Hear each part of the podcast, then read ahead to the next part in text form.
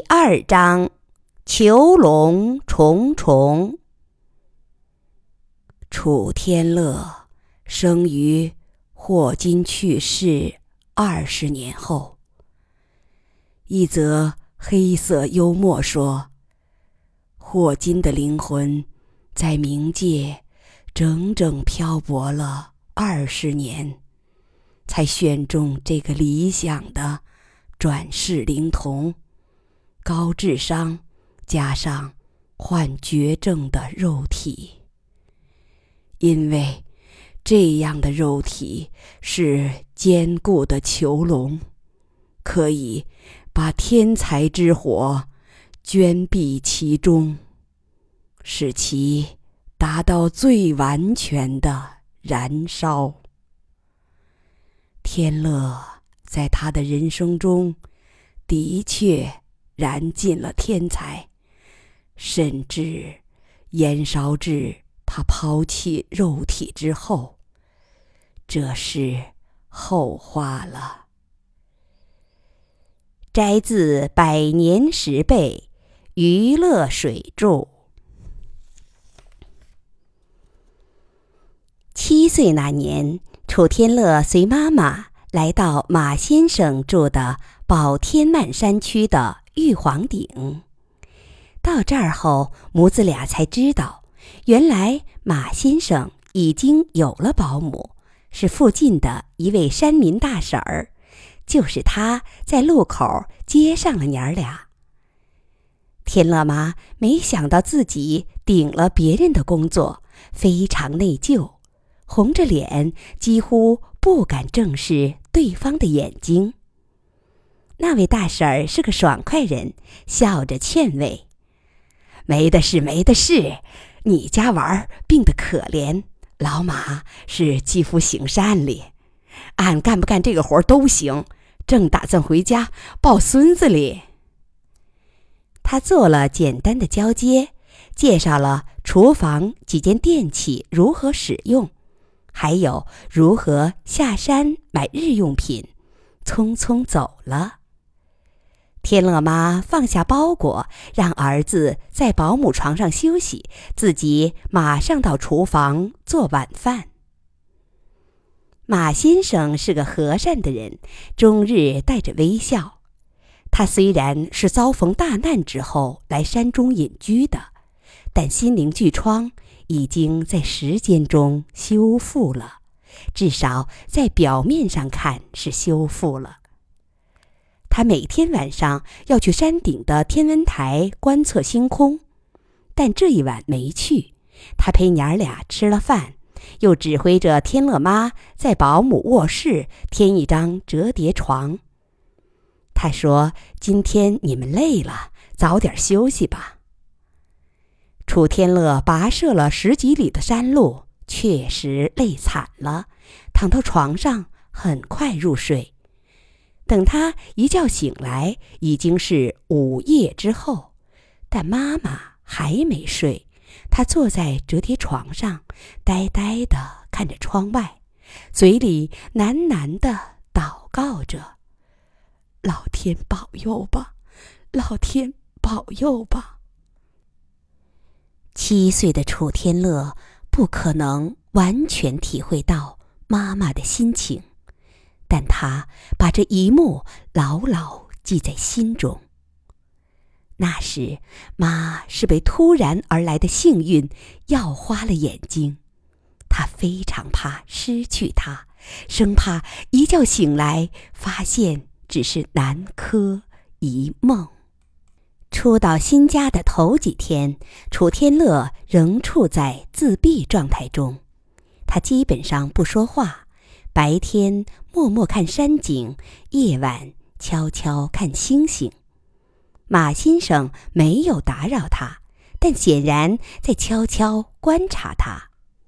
第四天，马先生说：“今天我带你们游览一下山景吧。”天乐妈担心地问：“你的腿行吗？”马先生说：“没关系的，我已经习惯了。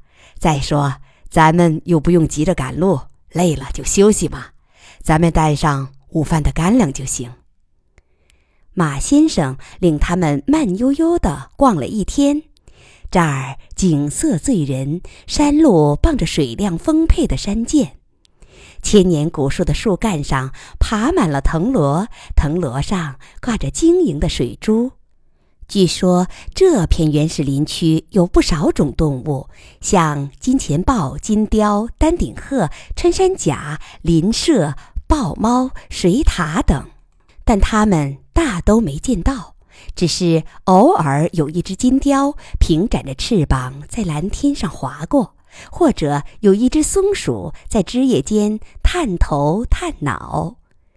山涧对面常常是斧劈般的悬崖，石缝中杂树丛生。马先生指点着那些横生的树木，感慨地说：“想想那些树是咋儿活下来的？一颗种子因为难得的机缘落到悬崖石缝，很可能正赶上一场雨水，它发了芽，把根扎在薄薄的基土上。”于是它活下来了，直到长得筋粗骨壮，用粗大的树根撑裂了岩石。生命就是这样坚韧。这儿还有一种独特的风景：山上有细细的清泉流挂，碰到凹处积成一个水池，然后又变成细细的清流，再积出一个水池。如此重复，就像一根长藤上结了一串倭瓜。三个人自下而上，循着这串倭瓜观赏。水池都是石头为底，池水异常清冽，寒气边谷。水中几乎没有水草或藻类，却总有二三十条小鱼。这种鱼身体半透明，形似小号的柳叶儿，它们悬在清澈的水中，如同在虚空中游荡。楚天乐向水面撒几粒馒头屑，小鱼儿立即闪电般冲过来吞食，看来是长期处于饥饿状态。马先生说：“这种小鱼，本地人叫柳叶鱼。”我没查到它的学名。这样清澈的水几乎没有食物，温度又低，它们是怎么活下来的？但不管怎样，它们千秋万代的活下来了。再往上爬，几乎到山顶时，仍有水流牵着水池，池中仍有活泼的小鱼。但俯瞰各个水池之间连着的那根藤，很多地方是细长而湍急的瀑布。无论如何，山下的鱼是无法用鲤鱼跃龙门的办法一阶一阶跃上来的。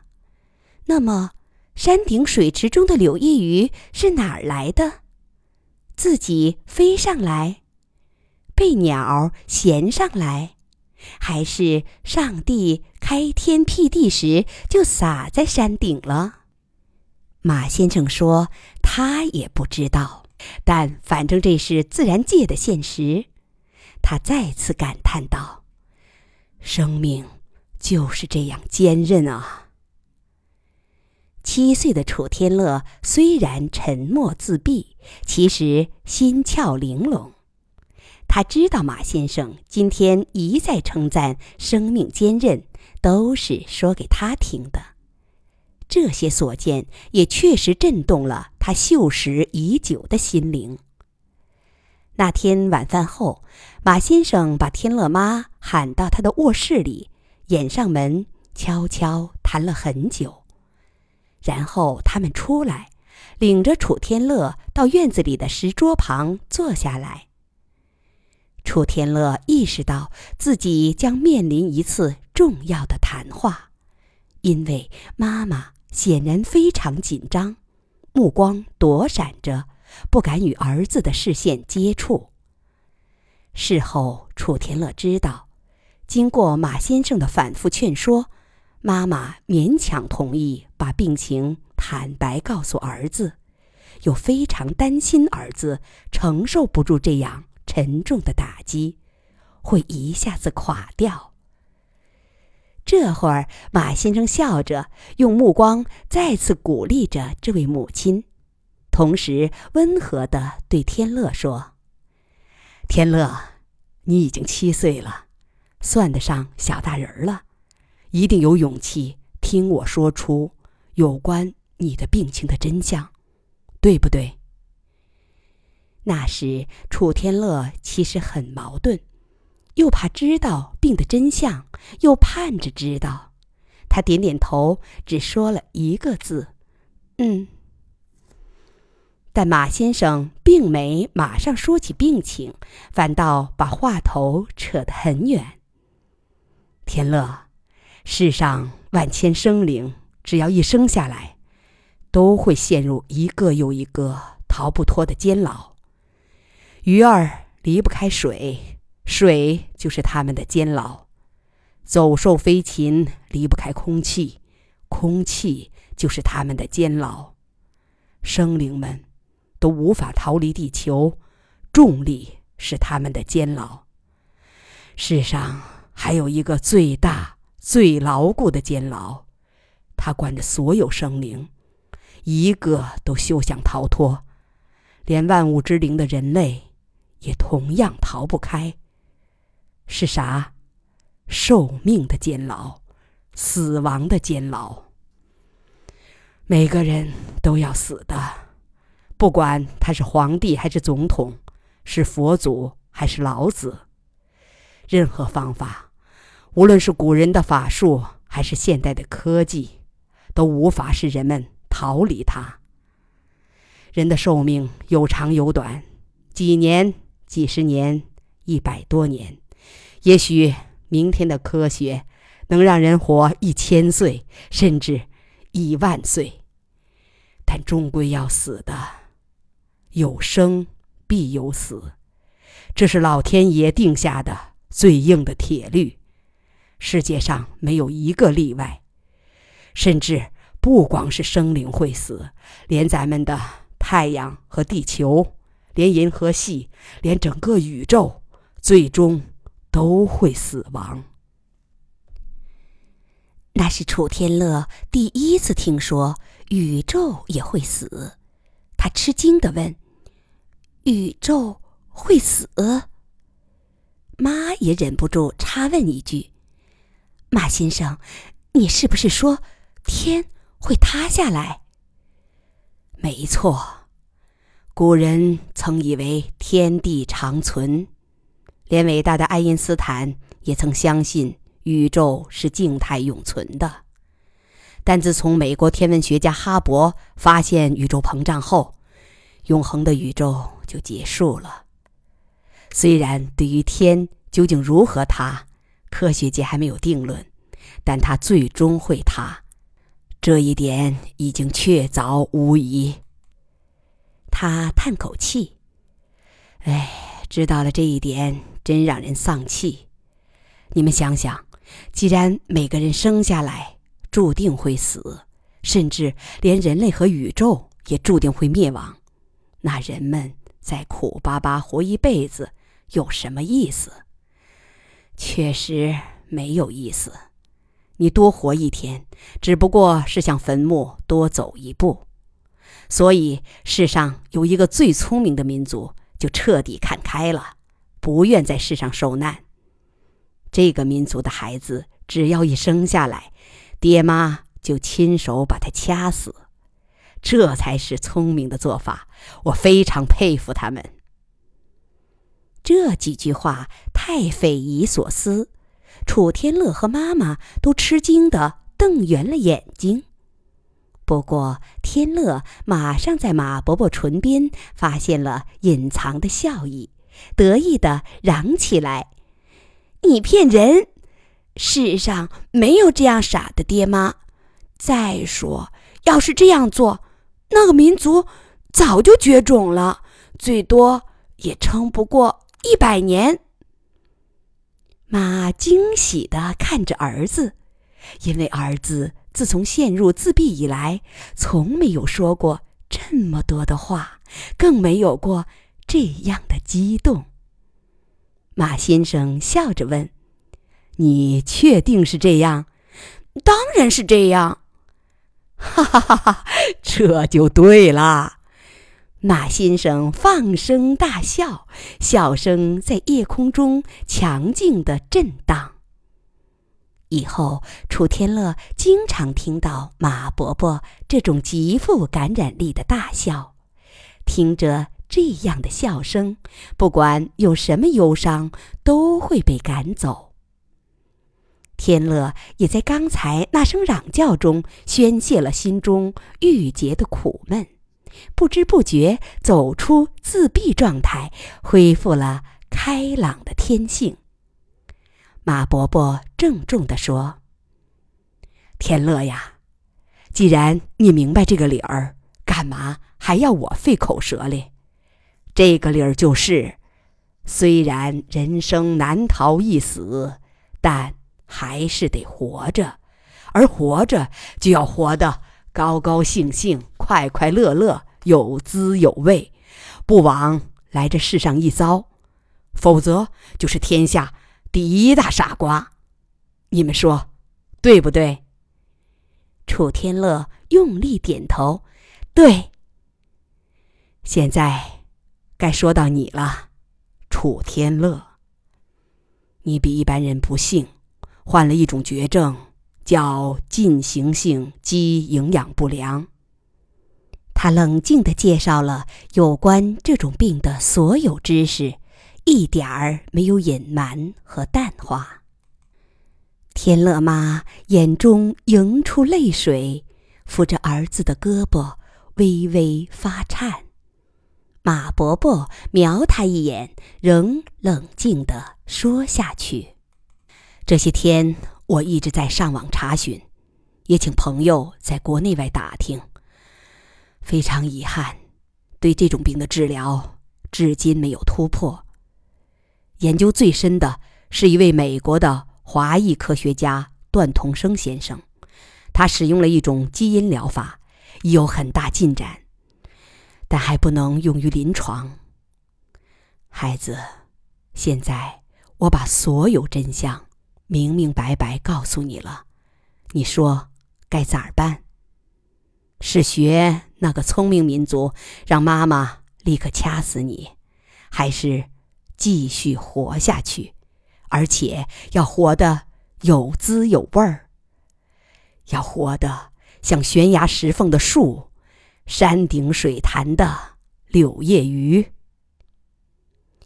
对这个残酷的真相，楚天乐其实早就猜出八九分，但妈妈一直尽力。瞒着掖着，他也抱着万一的希望，在心底逃避着，不愿去面对。但是，今天马伯伯无情地粉碎了他的逃避，这就像是揭去伤疤上干结的绷带，越是小心越疼，干脆一狠心撕下来，片刻的剧痛让人眼前发黑。但疼过之后，就心中清凉了。马伯伯微笑的看着他，妈紧张的盯着他。楚天乐没有立刻回答，回头看看院外满意的绿色，心中忽然漾起一种清新的希望。这些年一直与奔波和恐惧为伴。其实他已经烦透了，他很想过一种新生活，一种明明白白、心平气静的生活，哪怕预先知道死神会在哪一天登门。支撑他的其实是一种很简单的想法：既然所有人都难逃一死，那么对于我来说，只不过把那个日子提前一点，如此而已，又何必整天为他提心吊胆呢？想到这儿，他有一种豁然开朗的感觉。于是楚天乐回过身，朝伯伯和妈妈用力点头，一切尽在不言中。妈妈这才把高悬的心放下，高兴地看看马先生。马先生同样很欣慰，他观察了这孩子几天，觉得他是能面对真相的，而且只能用这种疼痛休克疗法，才能激醒他的生存欲望。现在事情的进展证实了他的判断。他笑着说：“这就对了嘛，这就对了嘛，一定要快快乐乐的活下去。不愧你爸妈给你起的这个好名字，天乐。上天赋予每一个生灵以快乐。”他为母子俩安排了今后，说：“既然暂时没有发现有效的疗法，就不要。”四处奔波了，他会随时托人问询和在网上查询。一旦医学上有了突破，就送天乐去治疗，即使是去国外，费用全部由他筹措。在此之前，母子俩可以留在这儿，天乐妈做家务，天乐随意玩耍。如果想学习，他可以教文化课。咱们可是一对一的授课，而且我自信是一个好老师。学校的学生哪能享受到这样的奢侈待遇啊？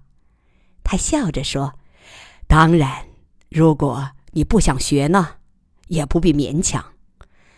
说句狠心话，其实能预知死期，也是一种优势，可以尽情顺应。”心灵的呼唤，活得自在一点儿，至少说，不用到将死的教育体制下去受煎熬。